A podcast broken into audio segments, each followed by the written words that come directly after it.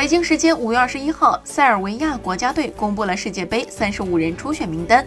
包括克拉罗夫、马蒂奇、米林科维奇等效力五大联赛的名将。而中超方面则有两人入围，分别是效力广州恒大的古德利和刚刚加盟广州富力的托西奇。本届世界杯，塞尔维亚同巴西、瑞士和哥斯达黎加同组，